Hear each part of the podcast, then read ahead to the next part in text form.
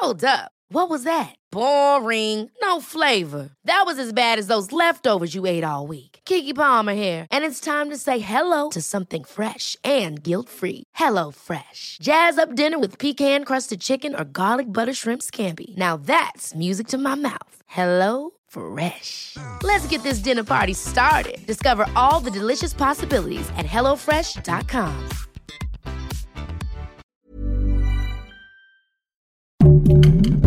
Heraldo Podcast, un lugar para tus oídos.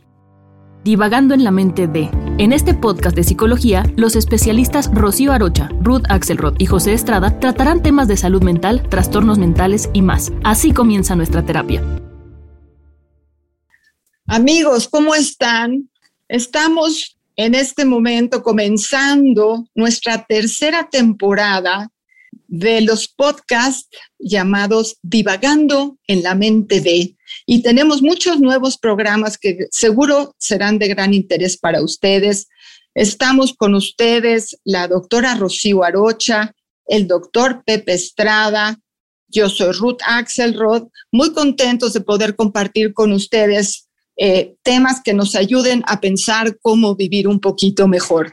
Y hoy hablaremos de lo que es la administración del tiempo. Y no se pueden perder los consejos que al final de estos momentos de reflexión vamos a darles para poder llegar a la posibilidad de organizar mejor el día, la hora, y todo aquello que nos ataca con la organización del tiempo. Sabemos que el tiempo es uno de esos conceptos imposibles de guardar en el ropero, porque siempre nos está persiguiendo el tiempo. Quisiéramos pararlo, sería la fantasía universal, poder parar el tiempo y hacer en el tiempo todo lo que quisiéramos, pero no se puede. Es un referente a un determinado eh, episodio, una acción, un acontecimiento que nunca puede parar. ¿Cuánto tiempo falta para que empiece una película? ¿Cuánto tiempo falta para llegar al avión? ¿Cuánto tiempo falta para llegar al lugar de las vacaciones?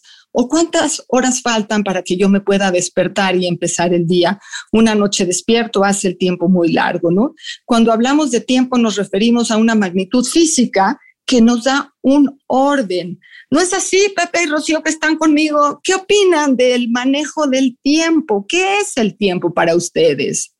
Bueno, a mí lo primero que me gustaría decir es que estoy muy contenta de empezar esta nueva temporada de Divagando en la mente del que pierde el tiempo o del que sabe utilizar el tiempo. Y el primer concepto del tiempo, ¿no? Sabemos que es un recurso no renovable, es un recurso que se acaba, pero también sabemos que, por ejemplo, para los griegos se manejaban dos conceptos sobre el tiempo. El cronos, que es el cronómetro, no es el tiempo que medimos, es el tiempo que tenemos en el reloj, y el kairos, el kairos que significa el tiempo vivido podríamos decir como ejemplo que no es lo mismo pasar eh, un minuto en la silla de un dentista a pasar un minuto junto a nuestro amor de la vida, ¿no? Cada uno de esos momentos significaría un tiempo distinto, pero nuestro tema es la administración del tiempo. ¿Cómo le hacemos para ser más productivos, para ser más eficientes y sobre todo para optimizar los recursos y minimizar las pérdidas. ¿Cómo le hacemos para armonizar entre el tiempo de trabajo y el tiempo personal? Este es nuestro tema. Fíjate qué interesante. Eh, de, nuevo, aunándome a este festejo también antes de comenzar mi participación, eh, porque estamos muy contentos de estar con ustedes por tercera ocasión aquí en Divagando en la Mente de...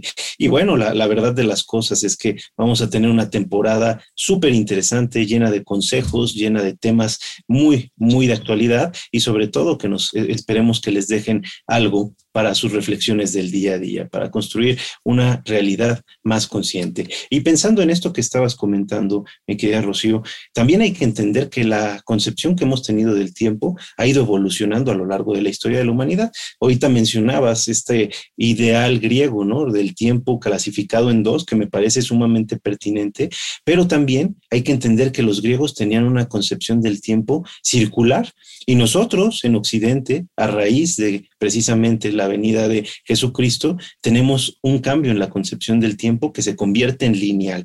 ¿Qué quiere decir esto? Bueno, los griegos pensaban que el tiempo se iba a repetir incansablemente, el tiempo es cíclico, lo que ya se vivió se va a volver a vivir y así sucesivamente hasta la eternidad. Convivimos en el entrecruce de realidades. Sin embargo, con el cristianismo y con la promesa de la venida de Jesucristo de nueva cuenta para la salvación, se introduce un concepto lineal del tiempo, es decir, vamos hacia adelante con la espera de llegar a este día del juicio final.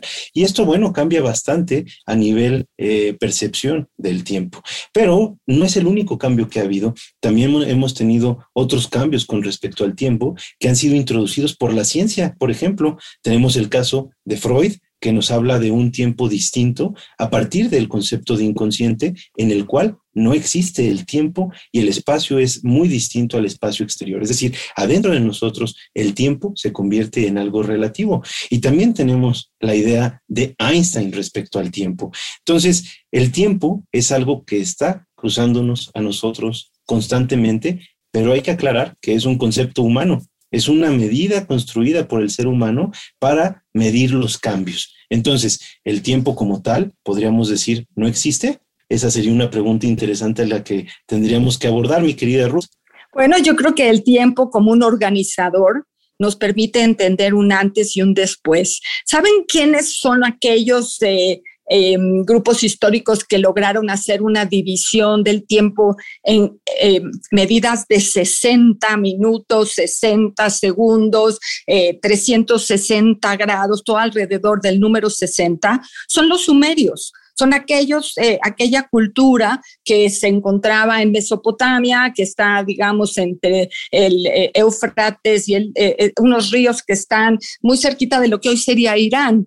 ¿No? O sea, en esa época, en esa zona de la Tierra se desarrolla la primera medición del tiempo, está posibilidad de entender antes y el después, esta posibilidad de organizar la presencia del sol de forma constante, la presencia de una misma estrella cada 24 horas, ¿no?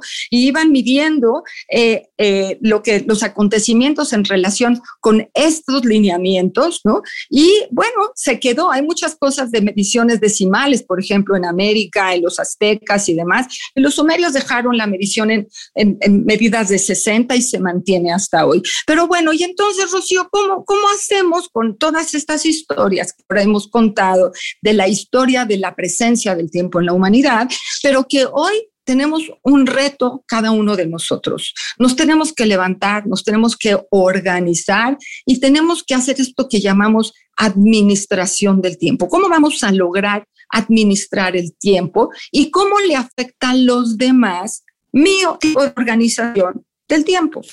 Pues fíjate, Ruth, que esta pregunta me parece muy pertinente. ¿Por qué? Porque cada uno de nosotros tenemos que ser responsables de la arquitectura del tiempo de nuestro día. Yo tengo una lista de consejos que me parecen que eh, tal vez pudieran ayudar, ¿no? Una de las primeras cosas es priorizar.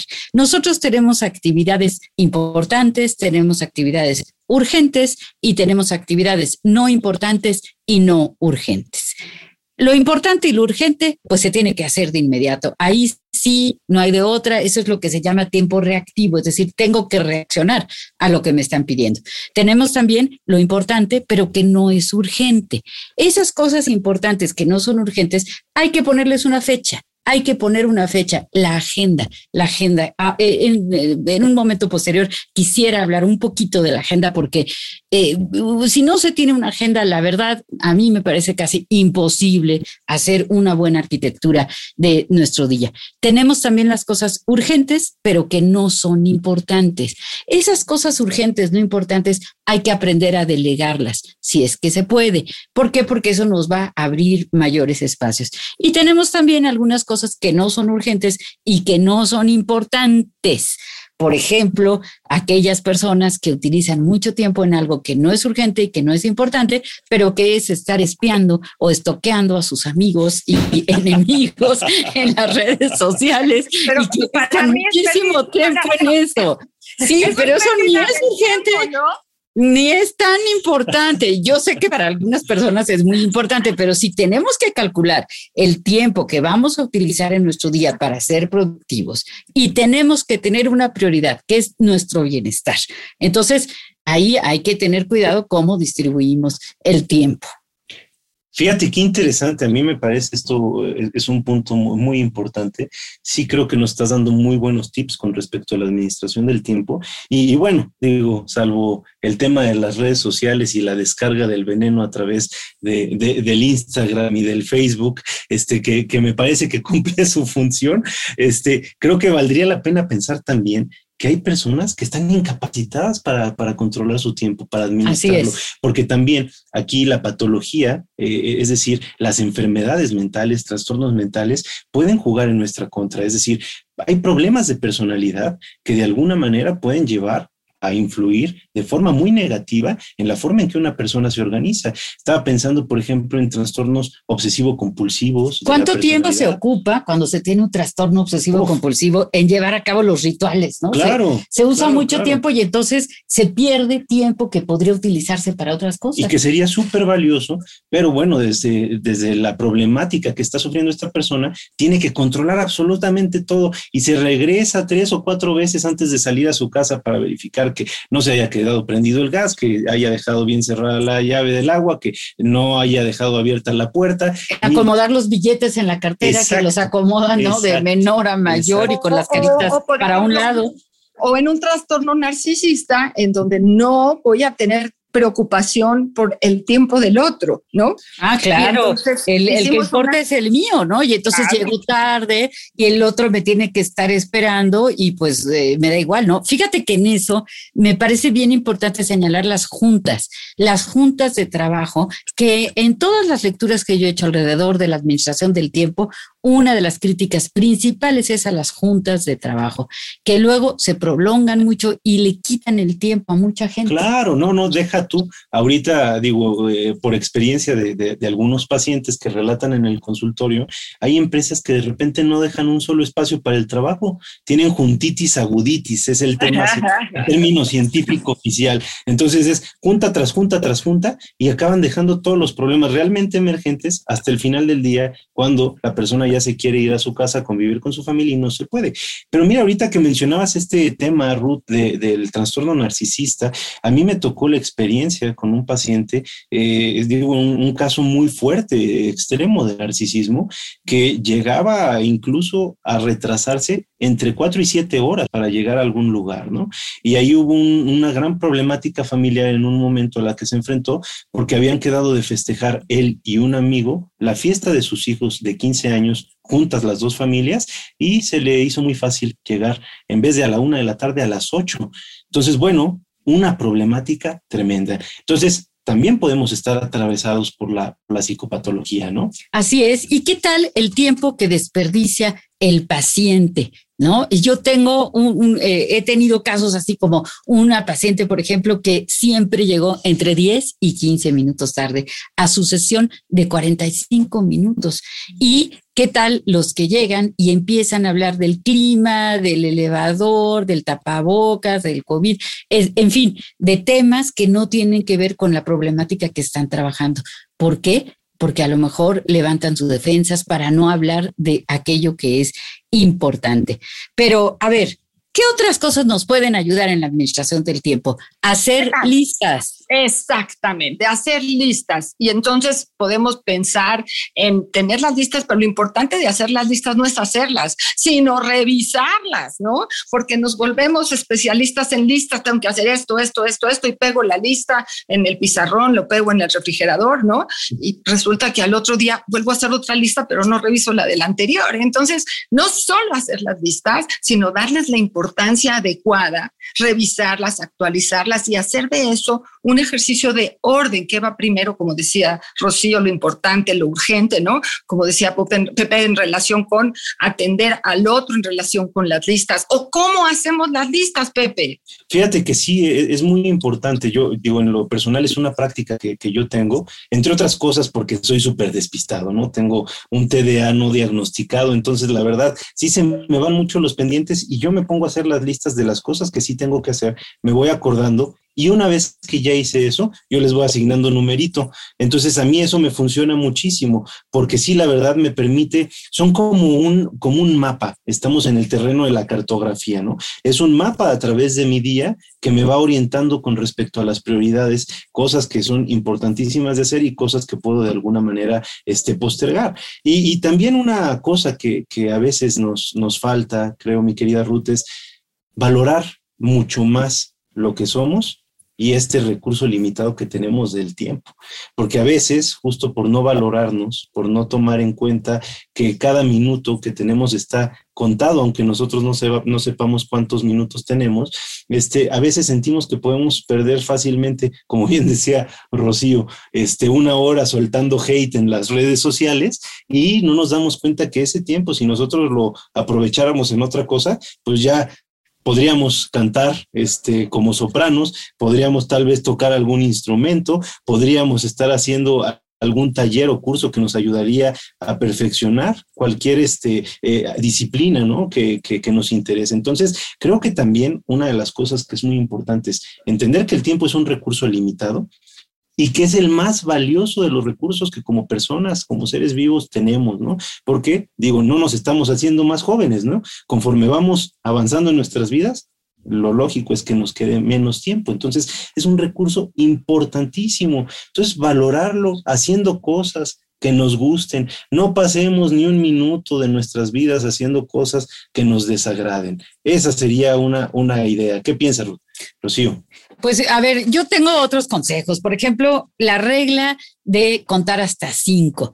Esta regla yo la leí por ahí en algún libro de, de estos de, de, superación personal, pero son de esos que se te quedan grabados para siempre porque yo la utilizo, ¿no? Que es, tengo flojera de hacer algo, estoy pensando como, ay, tengo que hacer tal cosa y como que no tengo muchas ganas. Cuenta hasta cinco y la haces. Entonces dices cinco, cuatro, tres, dos, uno, la hago y la haces y ya eh, se parece, acabó. Se acabó. Sí, ese contar hasta cinco y ya la hago, eh, nos ayuda mucho a hacerla. Y hay otra regla que se llama la regla de un minuto. Si hay algo que tienes que hacer que te va a tomar un minuto, hazlo ya. Hazlo ya, ahorita. Ajá. A veces es contestar un mensaje, a veces es contestar un mail. Entonces, eso también es importante.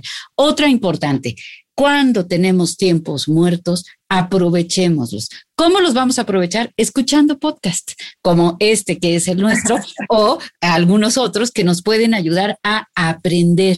Esos tiempos muertos les podemos llamar tiempos de, de traslado, ¿no? Que vamos de un lugar a otro, tiempos en donde estamos esperando a alguien, en donde a lo mejor estamos esperando en una consulta médica. Siempre hay tiempos muertos que debemos aprovechar y que, y que con las tecnologías que hay ahora, pues son muy fáciles de aprovechar.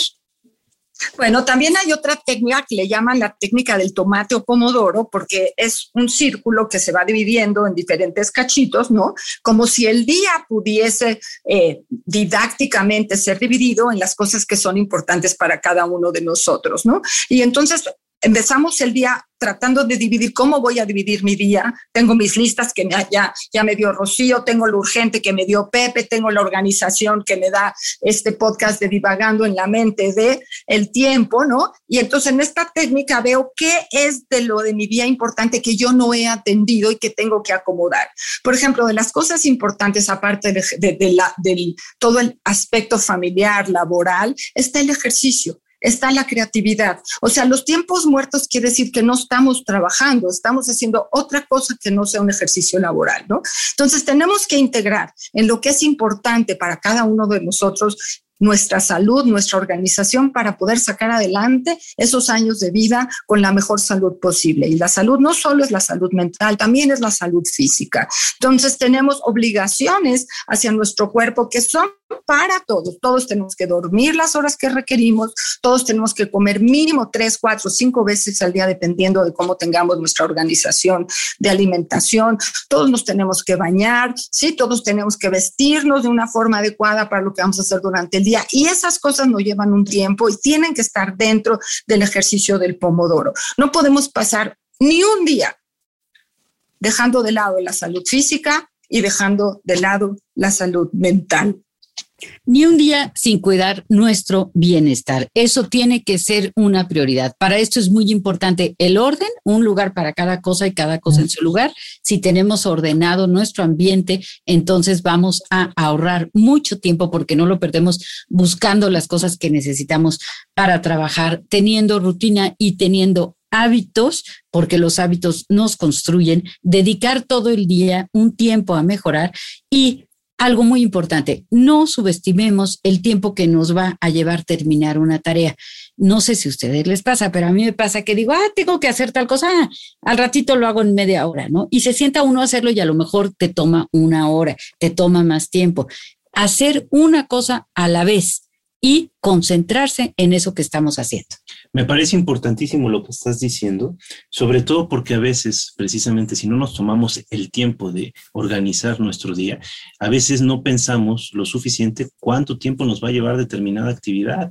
Y luego, sobre todo en una ciudad como esta de, la, de México, en la que vivimos nosotros, pero también en algunas ciudades del interior de la República, como Guadalajara, como Monterrey, que también ya tienen estos problemas de tráfico, a veces subestimamos el tiempo que conlleva trasladarse de un lugar a otro y debemos incluir ese tiempo dentro de las actividades. Digo, un servidor, yo, a, mí me, me, gusta mucho la puntualidad, pero justo al cambiar de, de, lugar eh, de, para, de habitación, por ejemplo, acá a la Ciudad de México, yo originario de Chihuahua, viniéndome a la Ciudad de México, me resultaba imposible calcular los tiempos y sí me aventé como un año llegando tarde a todos lados, caray. Entonces, es muy importante, sí, medir estos tiempos, eh, incluirlos dentro de el tiempo que nos va a llevar una actividad. Pero, por, eh, ejemplo, en este sentido, eh, este tráfico que a veces lo vemos con mucho pesar, con eh, coraje, con este, cierta, cierto descambio y cierta rabia, creo que es uno de los lugares que podemos aprovechar más con este tipo de actividades. Estamos hablando, por ejemplo, un podcast, nos están escuchando a través de plataformas digitales, pero también se pueden tener otro tipo de, aplicaciones y, de programas, ¿no? Yo tengo un amigo que me sorprende porque se sabe de memoria, es colega psicoanalista, se sabe de memoria los autores, las teorías, los personajes que participaron en eso, pero no solo el psicoanálisis, también de repente habla de música y te platica de un disco y te dice cuál fue el baterista que tocó en esa, en esa grabación de concierto, cuál fue el trompetista y cuál es la historia que tienen juntas. Y un día le digo, ¿cómo le haces para saber tanto? En el tráfico me los voy memorizando, o sea, los voy escuchando y me los voy memorizando, mi querida Ruth. Yo les voy a, les voy a contar un secreto. ¿Quieren que les diga qué hago? ¿Qué haces? Cuéntanos. Bueno, yo cuando tengo algo urgente que es importante, pero siempre estamos ocupados haciendo otra cosa y no puedo ir a mi lista que tengo ahí en el refrigerador todos los días, agarro una pluma que sí sirva y me escribo en mi palma de la mano de una forma muy breve las dos o tres ideas que en el momento que necesité eh, retomar para las cosas que me parecen importantes o urgentes que hacer y me las apunto en la mano. Me las apunto en la mano sabiendo que solamente puedo poner dos o tres letras, porque también mucha tinta en la mano puede ser tóxica, ¿no?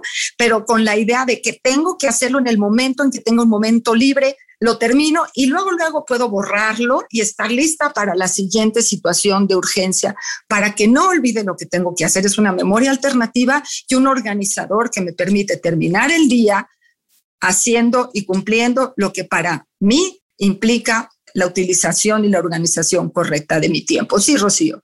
Qué importante es apuntar. No sé si necesariamente en la mano, pero si no, se, si no se hace en la mano, que es un buen consejo, también puede ser en una agenda.